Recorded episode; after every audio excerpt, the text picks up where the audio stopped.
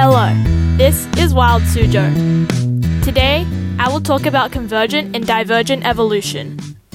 First, convergent evolution is when living things that are not related evolve traits or characteristics that are similar to each other. However, they evolve these traits independently, meaning that how the two animals evolve these traits is not related, but more of a coincidence. An example of convergent evolution is insects, bats, birds, and pterosaurs, a type of extinct flying reptile. All four of these animals have wings that are similar in structure, and the wings serve the same purpose to let the animal fly. However, each of these animals evolved the ability to fly with wings independently. The reason convergent evolution happens is because sometimes different species will occupy similar niches, meaning they have similar roles in their ecosystem. They may eat the same food or live in similar habitats. Second, divergent evolution is the opposite of convergent evolution.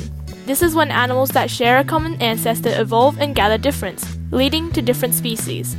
This means one species of animal, over time, will slowly split into more species that are all similar to each other but have differences that set them apart. A famous example of this would be Darwin's finches. When Charles Darwin visited the Galapagos Islands, he noticed that many of the finches were similar and belonged in the same family of birds. However, on each of the different islands in the Galapagos, the finches had different shapes and sizes for their beaks. This is because each of the islands had different types of food on them, so the finches evolved to eat the food on the different islands. For Wild Suzhou, I'm Siana. Thanks for listening and see you next time.